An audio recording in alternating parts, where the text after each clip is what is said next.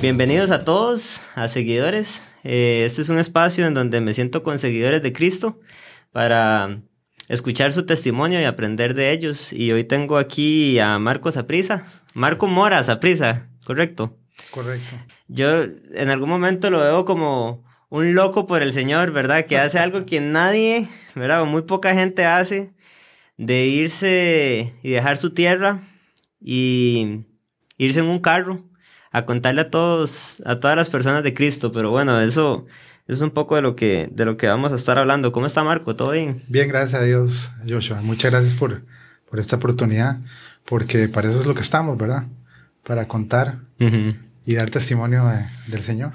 Sí, para mí es una bendición tenerlo acá, Marco. Este, le agradezco que haya aceptado venir. Eh, Sí, no, casi no. Yo pensé, me dijeron, mira, tened cuidado. Pero bueno, no, aquí estamos. Hay un pasaje con el cual me gustaría que empecemos a hablar. Y dice, eh, segunda de Pedro 3.9, el Señor no retarda su promesa, según algunos la tienen por tardanza, sino que es paciente para con nosotros, no queriendo que ninguno perezca, sino que todos procedan al arrepentimiento. Tal vez para empezar, Marco, me gustaría escuchar cómo este pasaje llegó a su vida, ¿verdad? Cómo Dios dijo, Marco, no quiero que Marco perezca, sino que proceda al arrepentimiento. Sí, bueno, es una historia larga en una, parte y corta en otra, porque algunas cosas sucedieron bastante rápido. Pero en realidad yo soy una persona que tardé muchísimo en llegar al Señor, o de, tal vez no de llegar, pero sí de conocerlo.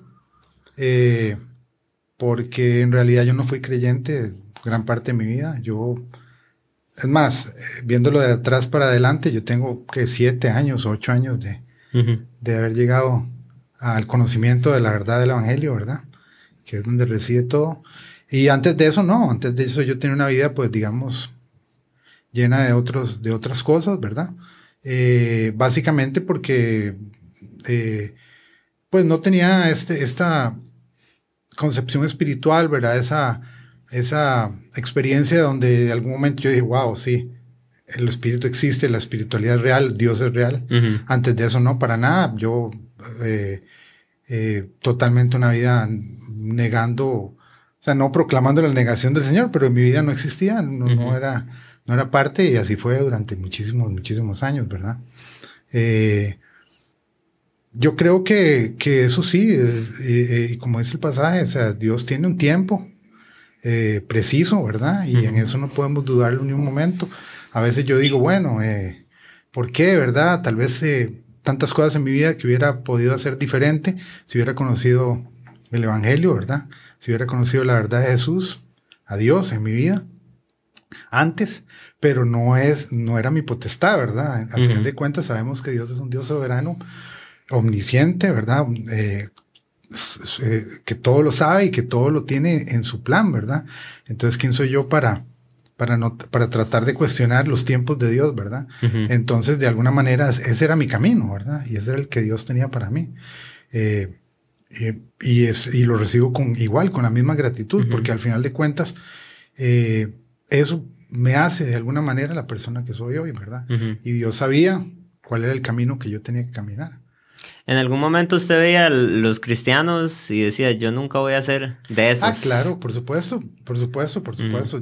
De hecho, yo, eh, en los últimos años, y con, bueno, que ya vamos a conversar un poco de todas las experiencias que, que he tenido, la mayoría de las veces me he preguntado, wow, o sea, digamos, ahora lo digo hace siete años, pero antes de hace seis, hace cinco, hace cuatro, jamás me hubiera imaginado estar aquí de pie, diciendo lo que estoy diciendo, o haciendo lo que estoy haciendo, o compartiendo con, lo que, lo que estoy compartiendo. Para nada, sí, eso es una, una realidad. ¿Y cómo, cómo, en qué momento usted va por su camino y, y, Dios se aparece y le dice, venga a mí? ¿Cómo, cómo sí, literalmente, literalmente.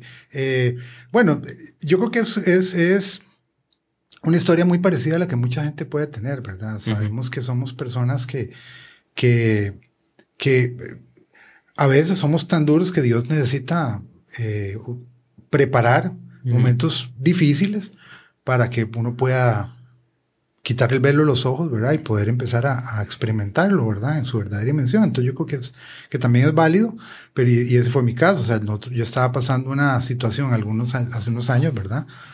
Eh, difícil, eh, matrimonialmente y bueno, etcétera, como todos imaginarán, que llega un momento que todo colapsa, ¿verdad? y, y, se ve obligado uno a, a, a quebrarse, ¿verdad? Y a exponerse, digamos, a ser más, ¿cómo decir? A, a, realmente disponerse, ¿verdad? Por la necesidad, ¿verdad? Y, no me da vergüenza decirlo. O sea, en realidad fue un tema de necesidad, como que, como... Necesitaba a Dios. Claro, yo necesitaba algo que resolviera mi vida, ¿verdad? en ese momento era así, ¿verdad? Ahora entiendo otro, otro montón de cosas ya al, al alrededor de todo el aspecto teológico y, etcétera. Pero en ese momento simplemente era una necesidad, ¿verdad? De, de, de tratar de salir de un problema, tratar de salir de un momento difícil y, y, recurrimos a eso, ¿verdad?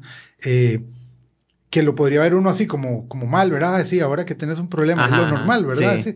Pero, es, lo, que pasa. Claro, pero es lo que yo te decía al principio, los caminos de Dios son, no pueden ser cuestionables y, y, y, en su soberanía, Él en todo momento tenía control y además esa era la cita que Él ya había dispuesto, por lo menos para mí, en ese momento. Eh, así como, como a Pablo, ¿verdad? Claro. De un momento, desde un punto específico, y este es el momento. De camino a Damasco. Sí, de camino a Damasco, pues bueno, yo iba de camino también, a algún lado. Yo no sabía hacia dónde, ¿verdad? ok, ok. Pero sí, entonces eso fue un, algo muy importante. Y, y, algo que quiero decir, por, que cómo comprueba cómo Dios tiene las cosas, porque Dios quebranta, pero pone la salida, pone el camino y pone la gente alrededor que vos necesitas. Y eso es una de las cosas que yo más, más, más, doy testimonio, de que en algún momento Dios me puso la gente adecuada, okay. que me dio el consejo adecuado y que me dio la guía adecuada en el momento adecuado, ¿verdad? Y eso es muy, muy importante, muy importante. Roberto Romero. Bueno, Roberto, claro, por supuesto, Roberto eh, fue una persona muy importante en mi vida. Eh, a través de él fue que yo realmente conocí a Cristo, a pesar de que como todos nacidos en, estas latitudes, ¿verdad? Tenemos la oportunidad de... Todos hemos escuchado al menos una vez de quién es Jesús, y, pero... Y en estos países miles, de hecho, después lo haremos, pero son las cosas que, que determina cuando un pueblo no es alcanzado no, ¿verdad? La cantidad de oportunidades que usted tiene para escuchar del Evangelio. siete veces en Costa Rica he escuchado. Eh, de, mire, imagínese que usted aquí tiene televisión, radio, iglesias católicas, iglesias evangélicas, iglesias de todo tipo, eh, eventos, eh, conciertos, o sea, las oportunidades son, son muchísimas. Desde que usted nace sabe la figura de Jesús. Hay lugares donde no del todo, ¿verdad? Pero bueno, ahí podemos ahora conversar un poco de eso. Pero sí, así fue. Y entonces yo tuve una experiencia eh, increíble porque, eh, digamos, yo era de las personas que hablaba de alguna manera del universo y de las fuerzas del universo y, ese tipo de cosas, ¿verdad? Y, se echaba debates y eso. Pues yo nunca he sido muy de discutir así. Yo siempre he sido una persona muy respetuosa al pensamiento de los demás, pero, pero sí muy, muy, muy eh, defensor de lo que yo creo, ¿verdad? Y sí aceptaba el tema de la vibración, la energía y que si hay cosas así, ¿sabes? Y que todos somos uno. Y... sí, sí, sí, exactamente. cosas de ese tipo, ¿verdad? Eh, sin profundizar mucho también, más, más tirando como a que bueno, ¿verdad? Sí, sí, sí. Pero a través de esa experiencia, la verdad es que sí tuve un encuentro eh, personal y, y, ante las preguntas que yo hacía, realmente eh, no pueden seguir negando la existencia de un Dios, ¿verdad? y, es muy interesante porque yo, digamos, yo clamaba, ¿verdad? O sea, por que regresara a mi vida algunas cosas que, que se habían ido, ¿verdad? Por, por, obviamente, consecuencia del pecado, obviamente, consecuencia de mis, de mis actitudes. Pero me acuerdo como si fuera hoy que estaba en, ese, en, esos, en esos momentos y, audiblemente, así totalmente, una experiencia espiritual muy profunda. Yo escuché donde eso me decía, amame a mí. Sí, llegó el Señor. Correcto, sí. Y ante todas las preguntas equivocadas que yo tenía, la respuesta correcta. Entonces fue muy, muy, muy importante realmente.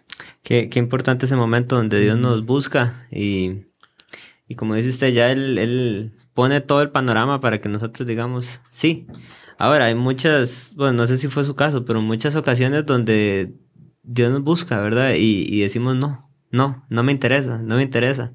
Y tiene el Señor que quebrantarnos y llegarnos a ese punto donde no nos queda nada más que decir, Señor, aquí estoy, ¿verdad?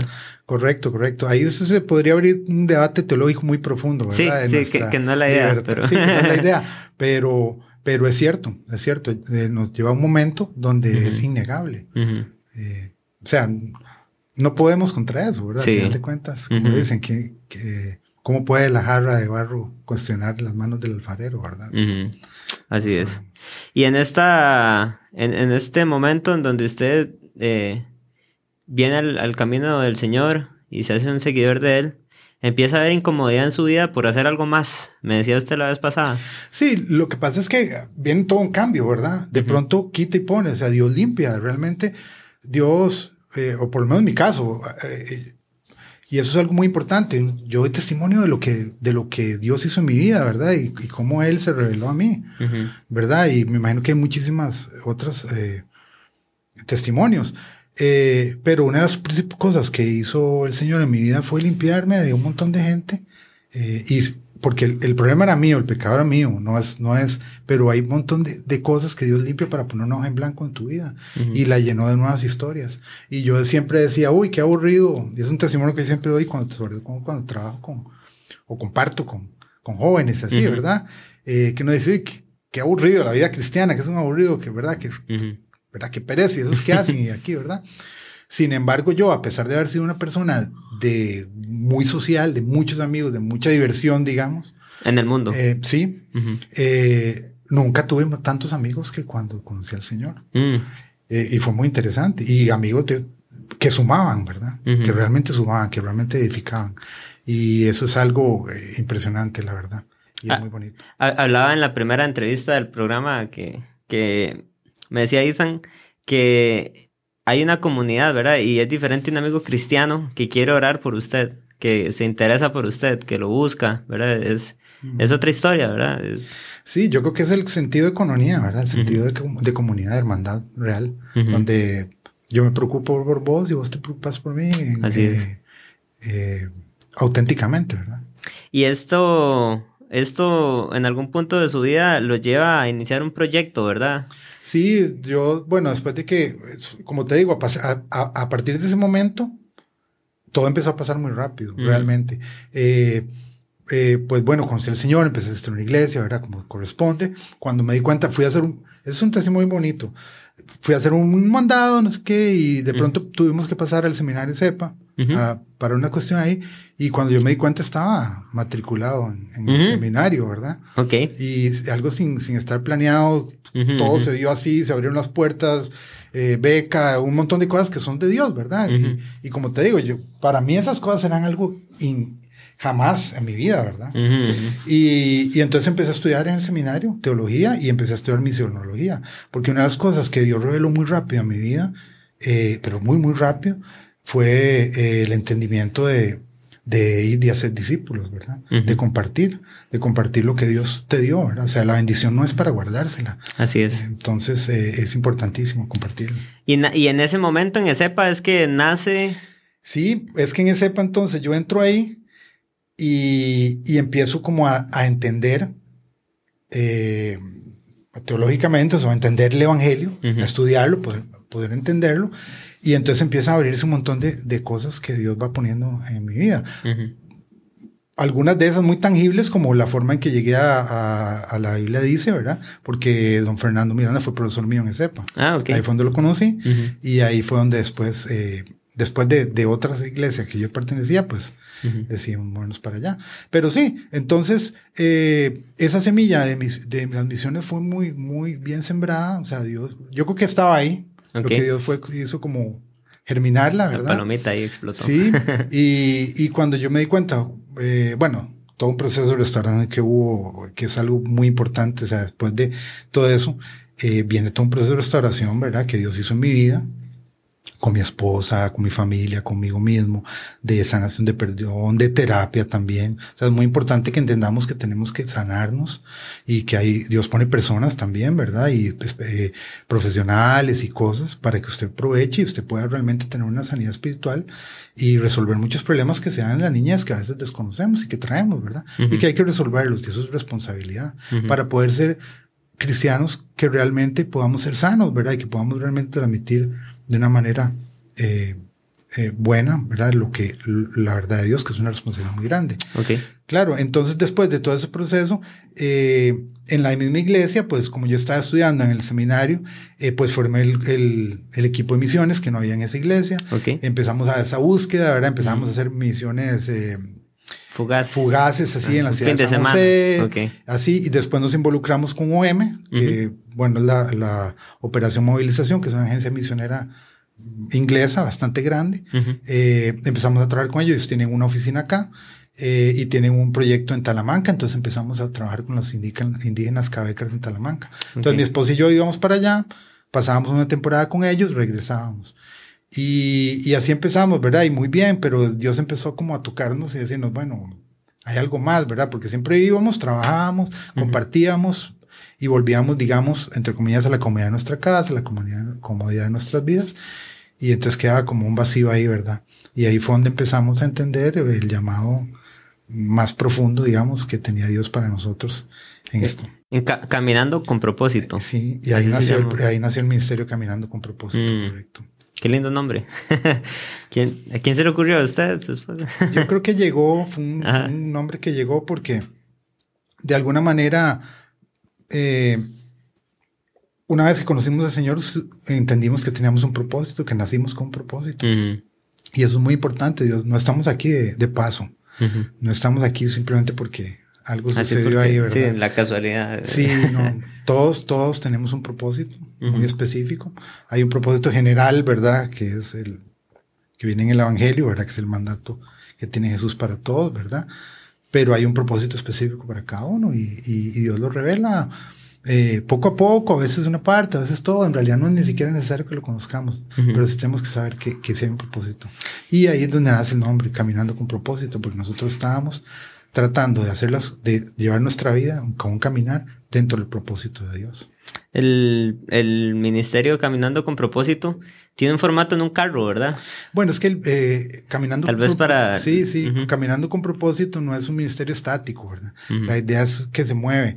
Eh, y sí, nosotros decidimos eh, adaptar un, un, carro, ¿verdad? Y empezar a viajar por el mundo. Uh -huh para compartir con la gente del día a día, ¿verdad? Uh -huh. Pero en realidad nace por el estudio del Evangelio, ¿verdad? De, la, de, los primeros misioneros, que en realidad esa era la forma natural de hacer misiones en, uh -huh. en, en aquella época y ahora. Irse. pues, pues moverse, ¿verdad? Uh -huh. Moverse y, y, y, y, que dejar que sea el Espíritu Santo que te guíe y que te ponga a las personas. Cada encuentro es una oportunidad, pero más que una oportunidad es una cita hecha por el Señor, donde vos, eh, donde hay un propósito. Así o sea, es. nada es casualidad. Entonces nosotros, sí, eh, yo soy arquitecto, mi esposa es psicóloga y decidimos en ese momento cerrar, yo, yo tenía mi, propia, mi propia firma, cerrar todo y, y emprender este peregrinar. Uh -huh. eh, que junto con la agencia misionera OM lo diseñamos, uh -huh. nos preparamos, ¿verdad? No es que son cosas. Sí, no, como, fue de la noche a la mañana. Claro, nos preparamos, estudiamos, uh -huh. coordinamos y un montón de cosas para poder empezar a hacer este peregrinar, así como, como lo hacían los primeros misioneros, ¿verdad? Qué chida. Se fueron en el carro. Nos fuimos, sí.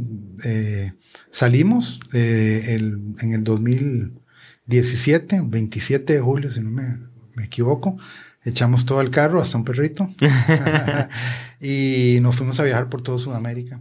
Eh, ¿Cuántos países? Bueno, al final eh, estuvimos en 14 países. Uh -huh. Y, y bueno, imagínate. ¿Cu ¿Cuántos kilómetros? Es difícil calcularlo, pero yo sí. creo que anda con unos 100 mil kilómetros por lo menos que anduvimos viajando sí, durante cuatro, cuatro años, uh -huh. que fue eh, que, que, estuvimos, digamos, en esta parte activa, ¿verdad? Uh -huh. eh, dos, dos años, dijo. Cuatro. ¿Cuatro? Sí. Uy, yo creía que eran dos. No sé, es que nosotros salimos para dos. Ajá. Y nosotros dimos dos y sí. de ahí las cosas siempre se iban mm. extendiendo porque, porque uno con Dios sabe digamos, dónde sale, pero no dónde termina, ¿verdad? Así es. Ese, ese viaje comprendió muchos países. Y cuando usted llega a cada uno, asumo que hubo choque cultural. ¿Qué fue, qué fue lo que más...? En realidad cada lugar tiene su, cada, lugar tiene sus costumbres y sus cosas y siempre hay que adaptarse y todo. Eh, igual yo, yo siento que, no, que, que, Dios lo prepara a uno y también la forma de ser y el carácter de uno, todo eso viene integrado en el paquete, ¿verdad? Para que uno pueda manejar las cosas que Dios le trae a su vida en, todas en todas las áreas de la vida, ¿verdad? Entonces sí, nosotros salimos de Costa Rica y, y, y aunque teníamos, digamos, un una estructura, porque la idea estructural del peregrinar era visitar las, las agencias misioneras de OEM en, en todos estos países e integrarnos a los proyectos misioneros locales, ¿verdad? Ah, en cada uno de los países.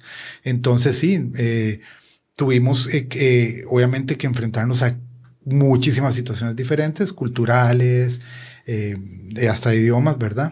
Y otras lenguas, que nos obligaron, sí, a, a cuestionarnos muchas cosas, a adaptarnos, a tratar de entender cosas que tal vez usted no, nunca ha visto, nunca ha entendido. Eh, y hacerlo de esa manera. ¿Y cuál fue la, el choque cultural más difícil para usted y su esposa en este? ¿Lo recuerda? ¿Lo tiene ahí?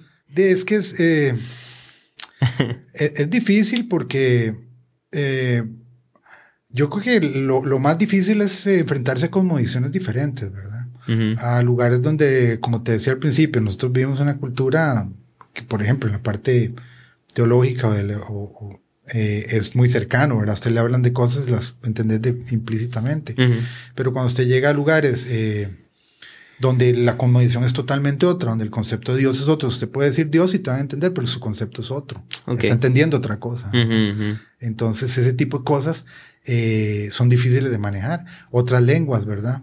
Eh, y, todo lo que engloba una cultura diferente. Entonces sí es difícil la comunicación muchas veces.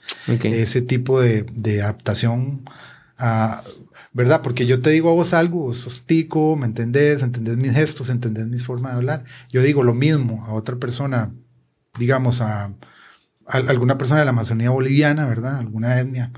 Eh, y, y su cognición y sus gestos y sus raíces y todo le hacen entender otra cosa totalmente. Entonces, vieras que eh, hay que tener mucho cuidado, hay que saber expresarse, eh, eh, porque puede ser un poco complejo, ¿verdad? ¿Cuál fue el país que más les gustó de Sudamérica? sí, bueno, es de, es muy, o sea, gustarnos, pues todos, todos los países tienen, sus cosas. Mi esposa no está muy de acuerdo con eso, pero bueno, ella sí es más, pero pero a raíz de las experiencias vividas y de la forma en que Dios actuó y las cosas que, que vimos, hicimos, yo creo que, eh, bueno, ahí hago un paréntesis, pero Bolivia fue un país eh, muy, muy interesante, donde Dios eh, nos abrió muchas puertas, nos dio mucho regocijo, nos dio mucho descanso. Veníamos muy, en Perú tuvimos un, un periodo muy difícil, ¿verdad? Perú fue un, un país donde, donde tuvimos muchos acontecimientos, muchas eh, cosas que nos confrontaron, ¿verdad? ¿Cómo cuáles? Eh, bueno, rechazo, eh, malas experiencias emocionales, también tuvimos problemas mecánicos que hicieron un poco difícil también la travesía, pero sobre todo la opresión espiritual en Perú fue, fue muy fuerte para nosotros. De hecho, fue increíble que nosotros pasamos la frontera de Perú por el Titicaca a Bolivia y, hubo algo espiritual que se rompió muy fuerte y, Dios intervino de una manera muy, muy bonita, ¿verdad? Eh, para restaurar nuestros pies, digamos, para darnos descanso. y entonces fue un, es un país que lo recordamos con mucho amor. Además, es una, un país con una cultura eh, étnica impresionante, ¿verdad? Eh, desde el eh, la parte andina, ¿verdad? Con ese montón de culturas eh, que hay ahí, eh, hasta las partes amazónicas, ¿verdad? Que también son otro, otro mundo, ¿verdad? Pero por otro lado, Brasil para nosotros fue un país que nos acogió de una forma muy linda, tanto así que, que, bueno, después nos dio el regalo, después te cuento, pero nos dio el regalo más grande que hemos tenido en la vida y, y, lo guardamos con mucho cariño a otro, en otro nivel, digamos, ya más personal.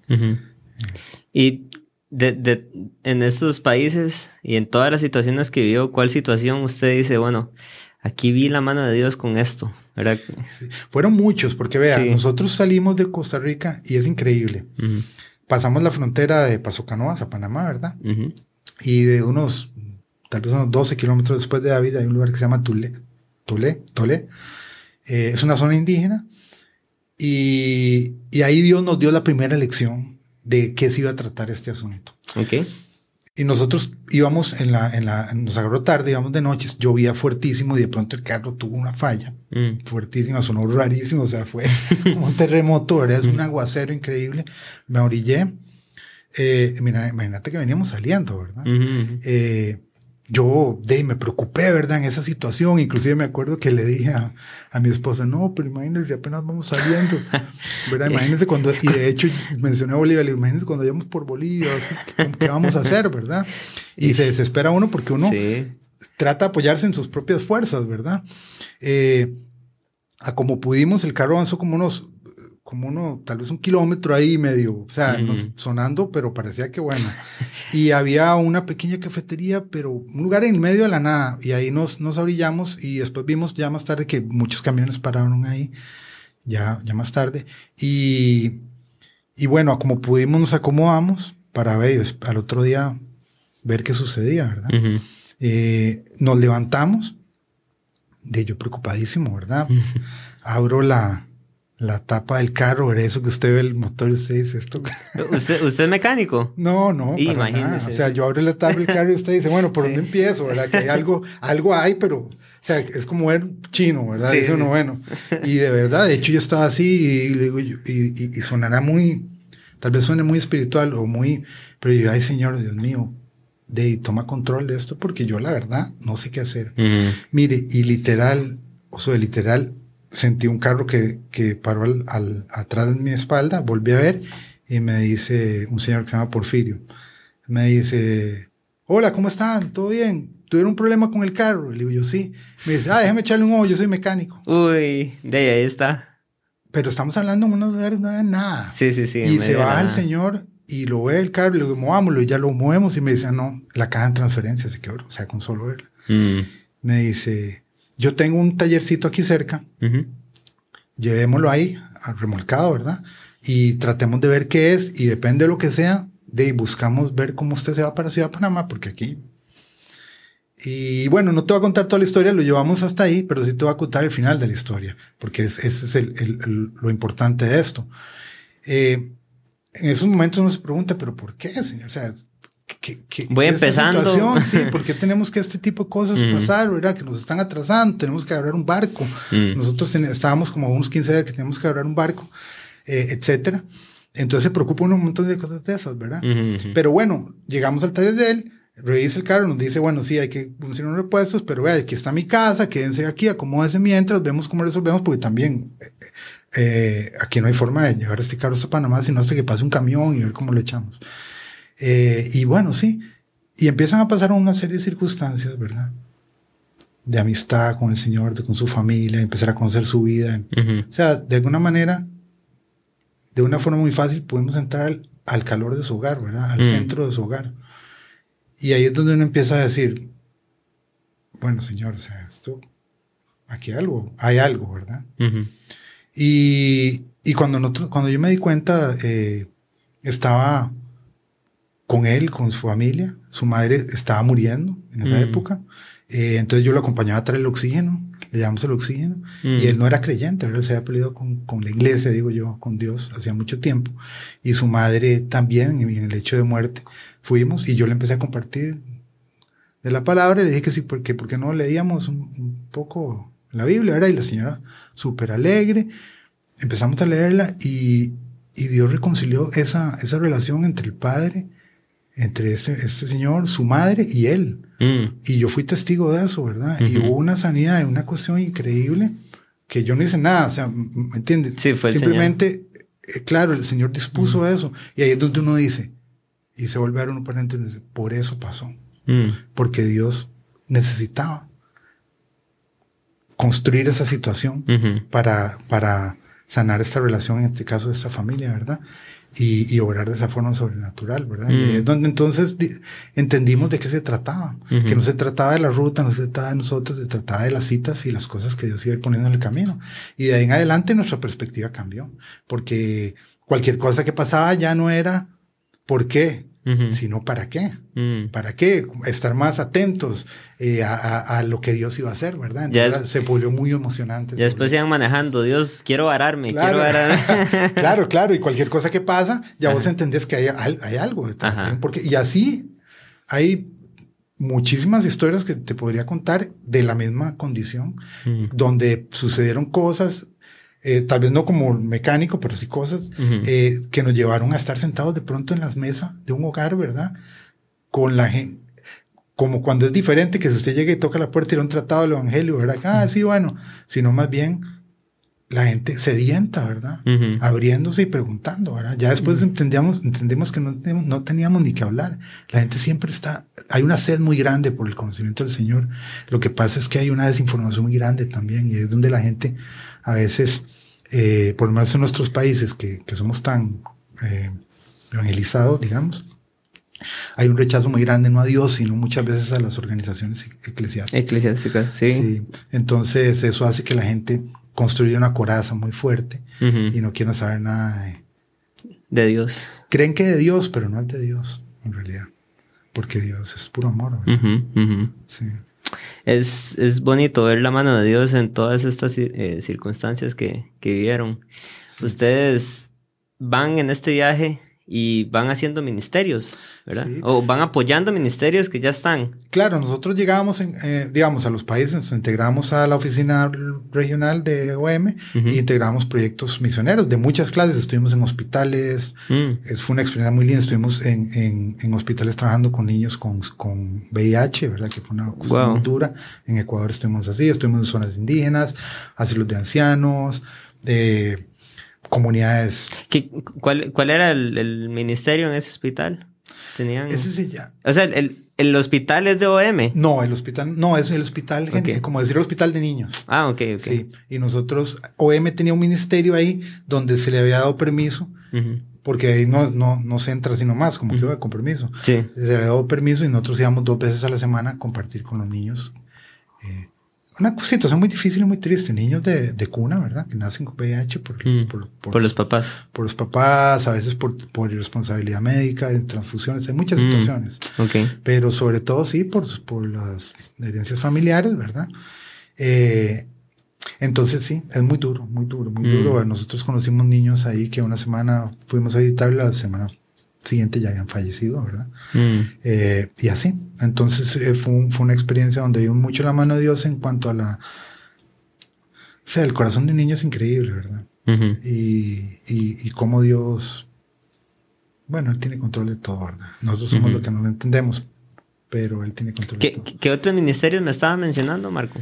Bueno, esos son todos los ministerios, digamos, eclesiásticos que hay establecidos, ¿verdad? Pero sin, sinceramente el principal ministerio nosotros era en la calle, en el día a día, en el día a día conociendo a la gente que, que no, que no va a una iglesia, ¿verdad? La gente que no, que no quiere ni siquiera saber de, de, de, Dios, ¿verdad? Porque nosotros, nuestro ministerio es muy, digamos, la gente, como vamos viajando en un carro, la mayoría de las veces, y los viajeros pues son como hippies, ¿verdad? Gente así que atrae, la gente se acerca como, mira, ¿qué, ¿qué es esto? ¿Qué es pues dejaste los dreads y eso, ¿no? Pues yo tenía el pelo largo toda mi vida, ¿verdad? Más ah. bien yo me lo corté en ah, Ecuador porque, no sé. Pero la verdad es que yo, yo tuve desde la época de colegio, de octavo año, lo hacía el pelo, pero... Qué bueno.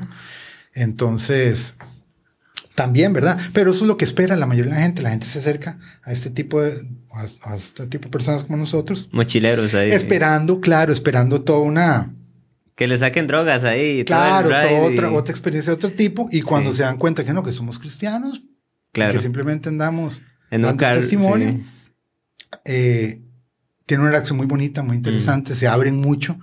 Y, y, como le digo, la gente quiere saber, la gente quiere saber por qué. Y qué fue lo que pasó y por qué están ahí. Me contaba usted la vez pasada de un señor que le dio hasta un desayuno y abrió la puerta de su casa bueno, nosotros, eh, como te digo, el, fue, yo no, no podría contar la cantidad de hogares que nos, que nos llevaron al puro centro de su, de su mesa, ¿verdad? En todas situaciones. Ese que vos decís fue en Brasil, nosotros estábamos en, el noreste de Brasil, en una zona ahí, eh, por Salvador de Bahía, un pueblo por ahí, y, y nosotros vivimos en el carro, ¿verdad? Y nosotros nos levantamos en la mañana y llegó un, señor y nos, nos, dice que hace días no se veía viendo, que nos dio la llave de su casa, nos dio dónde era y que si queríamos ir a tomar un baño, así que fuéramos. Y cuando llegamos a su casa, él nos dio la llave, ¿verdad? Se quedó, nosotros fuimos solos, abrimos la puerta y había una mesa con un desayuno, con una carta, con un montón de cosas. Mm. Eh, y lo estoy hablando de gente que no es cristiana, ¿verdad? Y gente que no lo conocía. Usted, y gente que no lo conocía a uno, pero que tiene sed. y que realmente Dios está trabajando en sus corazones sin duda. Eh, y, eso, y, eso es lo que sucede, ¿verdad? Y entonces él, su hospitalidad, pues también eh, pues trajo una oportunidad para compartir el amor, al final de cuentas, el, la solidaridad, el amor, ¿verdad? Y, y por supuesto el mensaje claro de Dios. ¿Cuál fue la situación más dura que vivieron durante este viaje? Bueno, eh, realmente pues la situación más dura fue un tema personal, ¿verdad? Nosotros eh, somos un matrimonio de muchísimos años, pero siempre hemos tomado la decisión de no tener hijos, ¿verdad? Eh, era algo que teníamos muy claro, fue mutuo acuerdo hace mucho tiempo, ¿verdad? Eh, así como habíamos decidido no casarnos, hacía mucho tiempo, porque no lo creíamos necesario. Vivían juntos nada más. Vivíamos juntos, pero una de las cosas que hizo Dios al principio, cuando empezó, empezamos a conocerle, fue pues traer entendimiento, ¿verdad? Y entendimos de qué se trataba el matrimonio, ¿verdad? Y cuál es la verdadera bendición y, cómo es que Dios realmente la, cómo lo plantea Dios sanamente, ¿verdad? Cómo Él tiene una, realmente lo aclara muy bien y, un propósito muy importante y una gran bendición en el matrimonio. Y no es porque, uy, simplemente bendición, no, es que hay realmente un tema muy, muy bien, muy bien, obviamente, eh, muy perfecto. E, y nos casamos. Igual fue lo mismo con los hijos, o sea, nosotros no queríamos tener hijos y de pronto durante toda esta experiencia, pues Dios terminó de sanar nuestro corazón y se empezó a un deseo increíble por parte de mi esposa y por, y por mi parte, pero sobre todo ella, de, de, ser madre, ¿verdad? Mm. Entonces, Dios fue bueno, Dios, eh, ella quedó embarazada en Brasil. Por cierto, ella quedó embarazada un 15 de agosto, Día de la Madre. Y eh, nosotros nos dimos cuenta un poco después, pero las cuentas después nos daban, era ese día y sabemos exactamente qué día había sido. Eh, y bueno, viene toda esa parte, ¿verdad? Emocional, increíble, que era algo, para nosotros era algo muy importante, ¿verdad? Porque rompía paradigmas y rompía un montón de cosas en nuestra vida y realmente ponía una otra nueva perspectiva en nuestra vida. Y así lo empezamos a llevar, ¿verdad? En ese momento estábamos en Brasil, estábamos como M Brasil, entonces eh, paramos el viaje un poco en, en, la zona del centro de Brasil, que están las oficinas de M, y empezamos a hacer otro tipo de trabajo para atender el embarazo de, de mi esposa, ¿verdad? Eh, pues sin embargo, eh, fue muy duro porque nosotros eh, tuvimos, perdimos ese bebé. Mm. En ese momento, pues es un golpe fuertísimo, ¿verdad? Lo sigue siendo, pero obviamente Dios pues, ha, traído, ha traído un entendimiento, ha traído una sanidad, pero en ese momento fue muy duro. Llegamos a hacer un ultrasonido y simplemente te dicen, no, eh, falleció, ¿verdad? Y, y, hay que hacer un legrado que se llama, hay que hacer una intervención quirúrgica en ese mismo momento porque eso hay que atenderlo, ¿verdad? Entonces, de, de, un momento de felicidad que íbamos a ir a hacer un ultrasonido, inmediatamente eh, nos vimos mi esposa internada en un hospital, eh, solos, ¿verdad? Obviamente tenemos amigos, apoyos, cierta gente por ahí y de la misma organización, pero estábamos solos, sin familia, etcétera, ¿verdad? Y yo estacionado en el parqueo del hospital, mi esposa internada, eh, pues pasando todo ese proceso, ¿verdad? Eh, y fue muy, muy, fue muy, muy, muy doloroso realmente. Eh, entonces yo creo que eso ha sido, no solo en el viaje, en toda nuestra vida ha sido el momento más de más dolor. ¿Se enojaron con el Señor? Pues yo no diría enojarlo, no. Yo personalmente no, y mi esposa tampoco, porque eh, realmente, como te digo, o sea, desde el primer momento donde yo pude sentir a Dios en mi vida. Pude, o sea, no puedo negarlo y no puedo cuestionarlo y no puedo no entenderlo.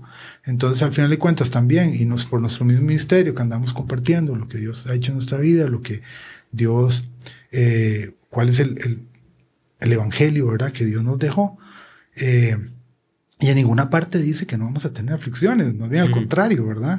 Más bien si algo promete el Evangelio son aflicciones. Sí, en, el mundo tendréis aflicción. Claro. Pero, pero tranquilos, ¿verdad? Yo he vencido al mundo. exactamente, entonces esa convicción nosotros nos sostuvo, porque realmente sí comprendíamos que, bueno, ok, ahora toca enfrentar lo difícil y que vamos a, a, a, dejar la sonrisa y voltear la mirada de Dios cuando estábamos en lo bueno, no lo hacíamos, ¿verdad? Entonces no se puede, no, no.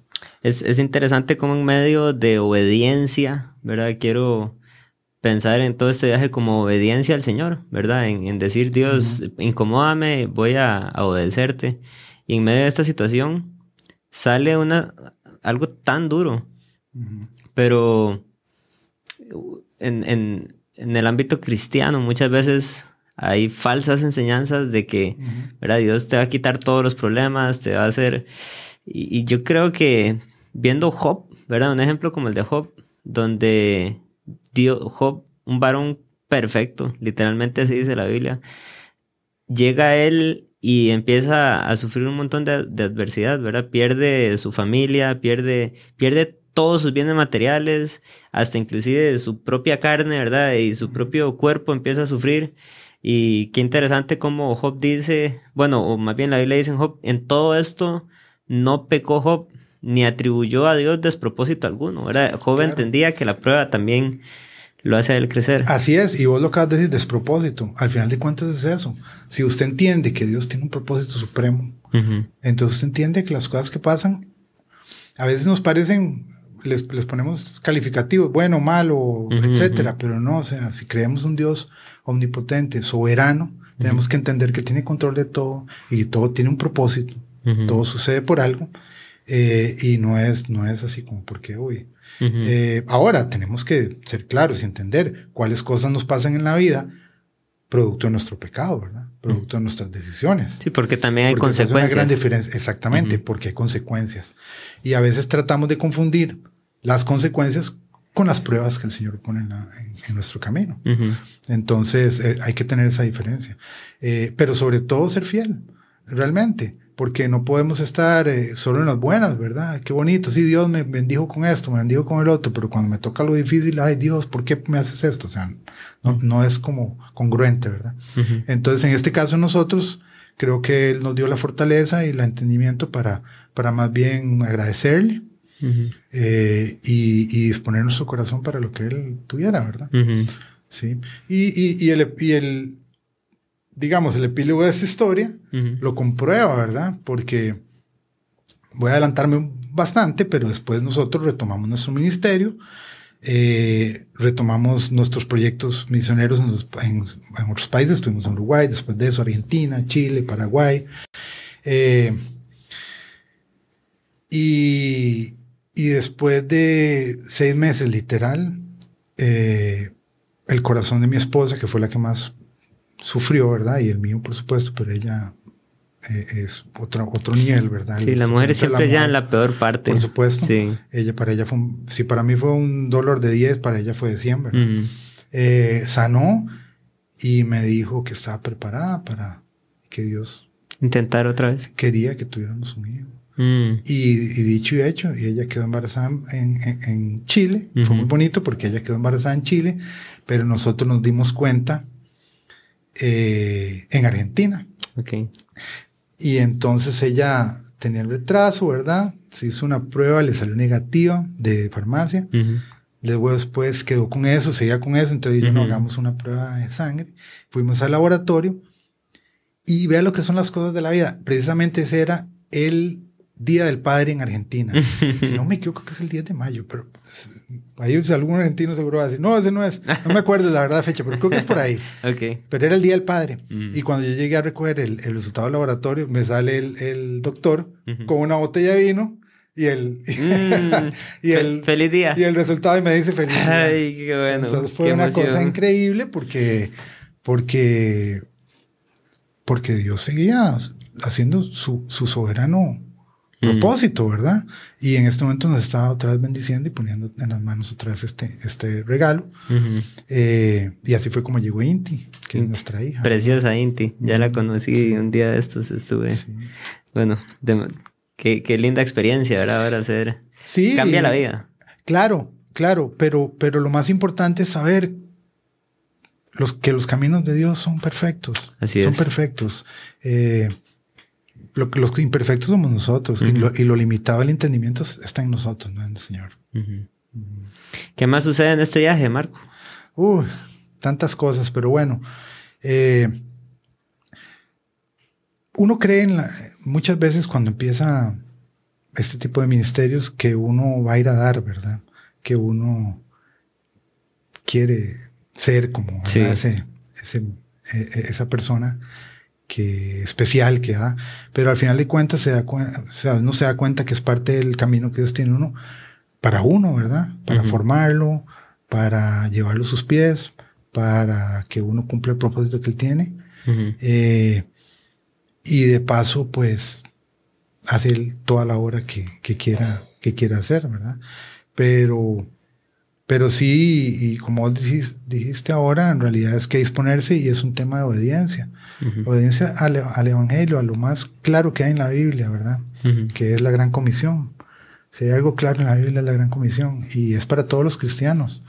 Entonces no nos podemos guardar eso, porque no se trata de, de aquí, no se trata de, de, la hora en cuanto a lo que nosotros podamos recibir por, de Dios, ¿verdad? Sino más bien se trata de ser parte de, su obra, ¿verdad? Uno cuando va a un proyecto misionero cree que uno va a ir a dar, como dice usted, pero termina uno recibiendo más de la cuenta, ¿verdad? Sí, uno recibe demasiado porque, porque eh, porque es muy satisfactorio, porque la gente te abraza, te ama, entonces empiezas a ver a Dios en todas las situaciones y eso es maravilloso, ¿verdad?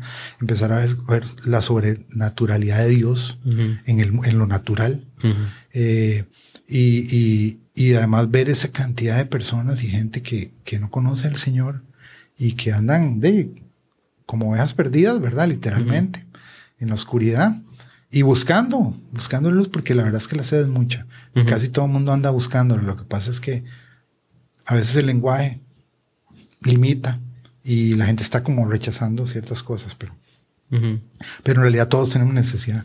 Así es. Sí, sí. Entonces es muy importante. Eh, y disponerse a eso, a que Dios te use. No, nosotros, en nuestro caso, pues nosotros decidimos hacerlo así, o Dios tenía para nosotros esto de esta forma, ¿verdad? Pero todos tenemos la oportunidad, ¿verdad? Cada día de dar testimonio del Señor y de compartir.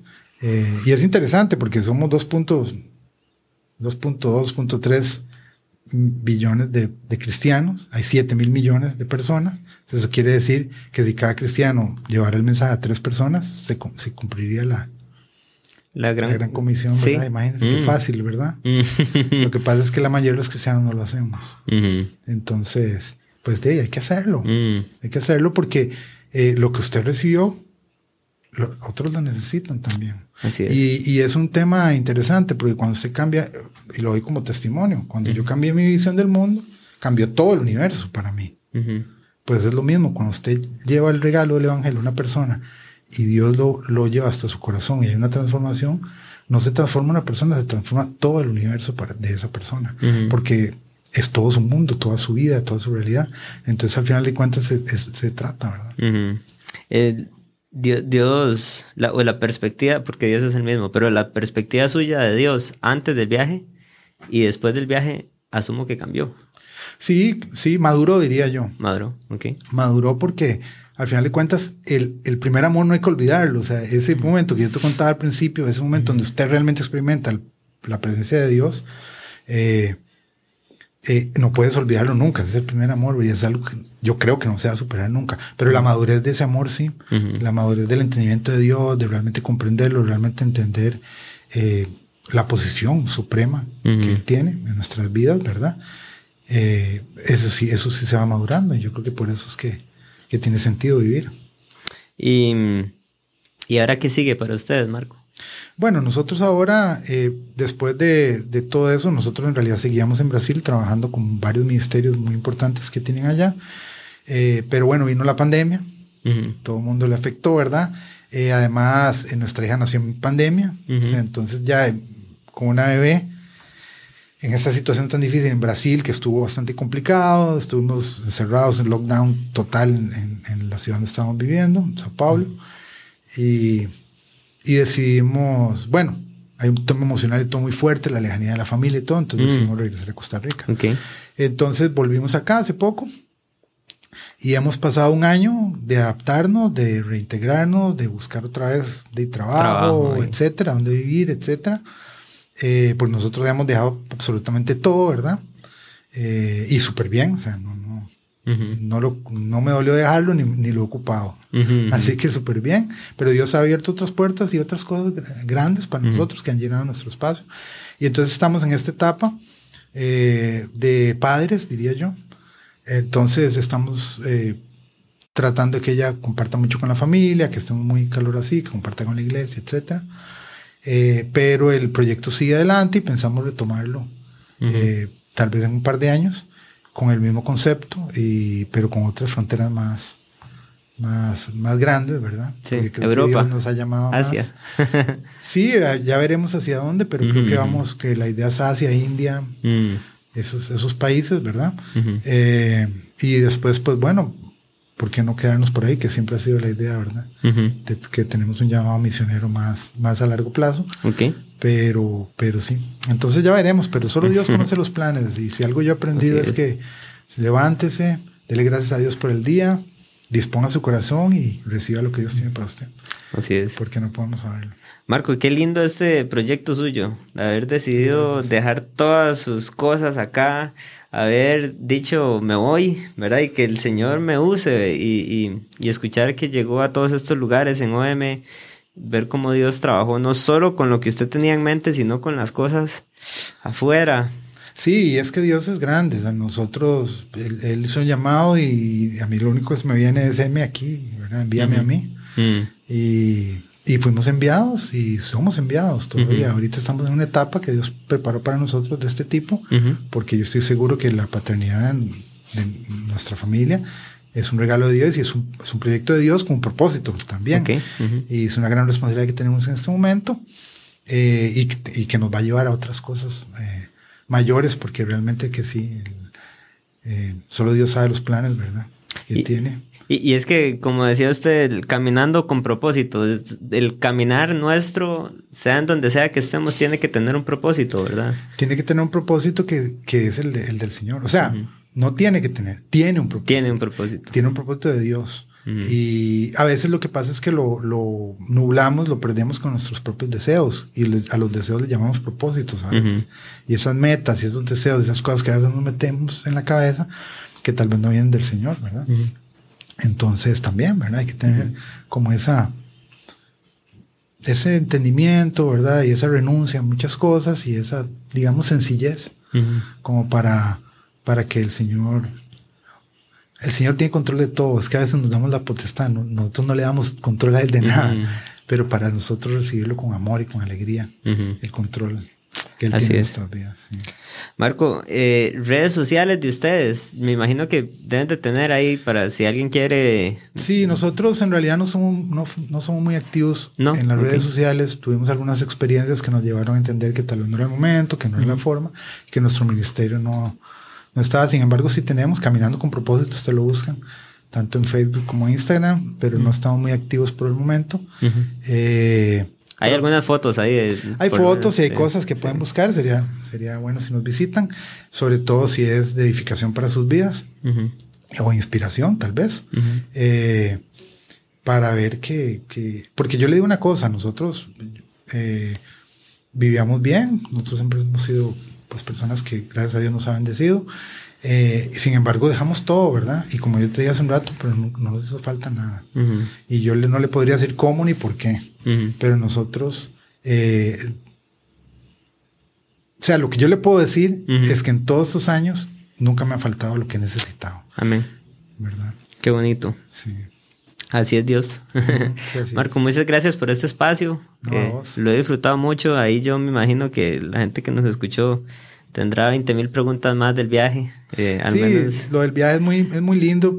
Tal vez no, no me concentré tanto en los temas específicos, sino más bien en que quede claro de que Dios tiene un propósito para todos y que abrámonos y démonos el espacio para vivir la, la aventura de caminar con Jesús, ¿verdad? Porque es una gran aventura, o sea, realmente abrirnos a los propósitos de Dios es algo que nadie se imagina, es que a veces lo que nos cuesta es soltar el control, pero suelten el control, soltémoslos, soltemos el control porque el control lo tiene el Señor de todo, en todo caso, nada más que dejemos y fluyamos en su camino, porque yo creo que nos sorprende cada día. Yo le oía a Sixto Porras hace algún tiempo decir esa frase que cuando él tenía algún problema o alguna situación, él solo se sentaba como en el filo de la butaca, expectante a ver qué es lo que Dios va a hacer. Y yo creo que ese es lo, lo, más lindo de caminar con, con Jesús, de caminar de su mano, porque es sorprendente las cosas que suceden. Es que no lo podemos, no son cosas que uno pueda inventarse o construir, sino que son cosas que suceden en momentos increíbles y y tal vez otro día podamos conversar ya más de aventuras y de historias específicas de personas y cosas, eh, porque dan testimonio de, de, eso, de cuando nos damos la oportunidad de que Dios gobierne y que cumpla su propósito. Así es. ¿Verdad? En nuestras vidas. Si una cosa, yo me he dado cuenta, por nosotros muchas veces nos tocó tal vez recoger el fruto que alguien había sembrado o abonar la tierra, o espero yo que alguna vez hayamos sembrado una semilla, ¿verdad? Y que esté germinando ahí. Pero una cosa es, muy importante, las cosas que Dios pone en su boca, en su corazón, en sus acciones, eh, usted las hace y usted no sabe para quién son y qué vidas, qué corazón y qué, persona está transformando. Hay veces que y nos ha sucedido y le sucede a todo el mundo que usted dice algo para una persona y, y impacta totalmente a otra persona que inclusive tal vez ni siquiera está ahí, que por terceros o lo que sea, y, y, y Dios obró. Entonces, no hay que subestimar nada, nada, nada, ni, un granito de arena de la obra del Señor. Así es, Dios trabaja y hay que, hay que apuntarnos, perdón, hay que dejar que Él obre en nuestra vida. Y, sí, sí. Y como dice usted, soltar el freno, ¿verdad? Soltar el freno, amarnos. y usted, usted, lo soltó literalmente en el carro. Ah, sí, sí. No, no, es interesantísimo porque realmente no es fácil. O sea, ahora uno lo cuenta así, pero dejar todo soltar la comodidad, el confort, la seguridad que nos dan lo que hemos construido. Sí. ¿Verdad? que es nuestra burbuja de, de, seguridad. Eh, estallarla como si fuera una bombita de, de ¿verdad? espuma eh, y, y, volar eh, en las manos del Señor no es fácil. No. no, y más cuando uno está por allá y escucha que le están robando todo lo que tiene aquí. Sí, bueno, también. Nosotros dejamos muy poco pero entre las cosas que muy personales que dejamos, guardamos algunas cosas en un lugar. Eh, y sí, en una época que estuvimos por allá nos avisaron que se han robado todo, pero bueno, nunca nos hizo falta nada. Al final de cuentas también hay un epílogo de esa historia, pero bueno, un poco más larga. Pero, pero es parte de lo que te decía, ¿verdad? Y esos son ruidos y cosas que pone, espiritualicémoslo, pero el enemigo nuestra cabeza para, para quitarnos la paz. Al final de cuentas no se trata de nada de eso. Eh, Jesús lo digo, no hagan tesoros en esta tierra, era donde la polilla. Y lo corrompe, sí. Entonces, eh, más bien soltemos, viajemos liviano, echemos nada más lo que ocupamos. y, y, eso fue un malentendido, ¿verdad? Porque al final no les, no les habían robado nada, nada más a ustedes creyeron allá que les habían robado. Sí, sí, o sea, Dicen que la, que, y, si se hablaba un poco de, temas cuánticos, dicen que la realidad es la mente. Si usted lo cree en su mente, es real, ¿verdad? Entonces, por un momento fue real, pero al final de cuentas nos dimos cuenta que no, y fue todo un tema ahí, malentendido. Eh, y, y, y, sí se robaron un montón de cosas, mm. pero justamente lo de nosotros no, y es algo también testimonio, porque mi esposa siempre dice que yo cuando me fui, yo, eran poquitas cosas, o sea, no es nada valioso, son cosas personales, pero ella dijo, ay, señor, cuidamos las cositas que nosotros dejamos aquí porque algún día. Eh, y bueno, así fue, ¿verdad? Al final de cuentas volvimos y... y, estaba todo. Y ahí estaba lo que, lo que ocupábamos, ¿verdad? En realidad. Y así ha sido siempre. Y eso es algo, algo también bonito, ¿verdad? No anhelemos lo que no ocupamos, recibamos lo que Dios tiene para nosotros, que eso es lo necesario, lo justo y necesario, ni más ni menos. Mejor así. Uno por acumular y por querer tener cosas acá, muchas veces se le olvida que Dios dice, todo eso, ¿verdad? Va, lo que pasa por fuego aquí no sirve de nada, ¿verdad? Hay que hacer tesoros en el cielo, ¿verdad? Lo que usted mencionaba ahorita. Claro, claro. Sí, y, y queriendo este viaje, ¿cómo usted decide? Con su familia, guiarlos a decir, como familia vamos a hacer tesoros en el cielo no nos interesa nuestra comodidad, no nos interesa tener 20, bueno, no sé cuántas, cuánta ropa les cabía en el carro, ¿verdad? Pero... poco, poco. Quién sabe cuánta gente con solo pensar que tiene que andar la misma camisa, ¿verdad? no se iría. Pero bueno. Poco de todo, pero suficiente. Y es donde uno empieza a experimentar el montón de cosas que nos construimos necesidades que no, no existen. Sí. En eso somos expertos, el ser humano, ¿verdad? Sí. Entonces, cuando, cuando te das la oportunidad de este tipo de cosas, donde la situación te obliga también a, a, a ese tipo de austeridad, pero empezás a entender y aprender, ¿verdad? Más bien yo ahora vengo aquí, ahora estamos aquí, siento como que que hay demasiado. Hay demasiado, ¿verdad? Y, y entonces me cuestiono muchas veces que, que realmente necesito que no. eh, pero, pero también tiene que ver mucho con esto, porque también, como vos decías, hay enseñanzas muy mal, muy mal, muy mal hechas. No se trata tanto de eso. Se trata de qué lleva usted a su corazón. Qué tesoro está guardando en su corazón y qué anhelos, ¿verdad? Porque usted puede ser una persona bendecida económicamente porque Dios tiene ese propósito para usted y esa bendición usted la puede utilizar sabiamente, ¿verdad? Pero el lugar que usted le da a eso en su corazón es lo que hace la diferencia. Sí, más bien la mente que Dios quiere que tengamos, dice, estemos contentos teniendo sustento y abrigo. Claro. ¿Verdad? Es, Suficiente. Usted en el carro lo vivió, fue una vida sumamente simple, ¿verdad? Ahí usted tenía su sustento siempre, abrigo. Claro, y, claro. y eso es todo, pero Sí.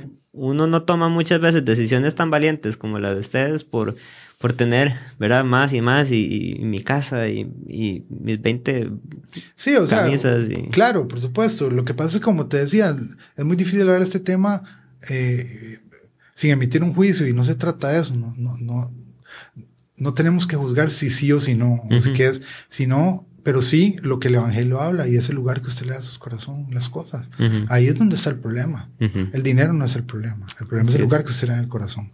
Si a usted en, en su corazón crea avaricia o crea envidia o crea ese tipo de cosas, pues ese es el problema en realidad.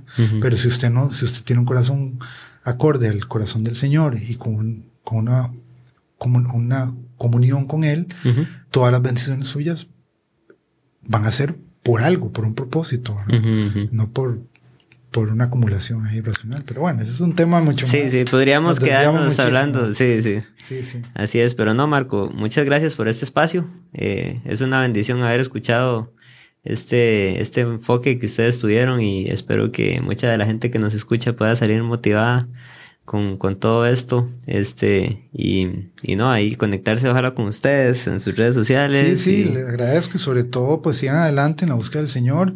Eh, yo les recomiendo que lean la Biblia, lean en nuestro caso Hechos, el libro de Hechos es un libro muy importante, donde puedes ver en primera mano la forma natural de, de los, de los primeros cristianos, ¿verdad? De cómo buscaban al Señor, cómo se movían, ahí están todas las enseñanzas, ¿verdad?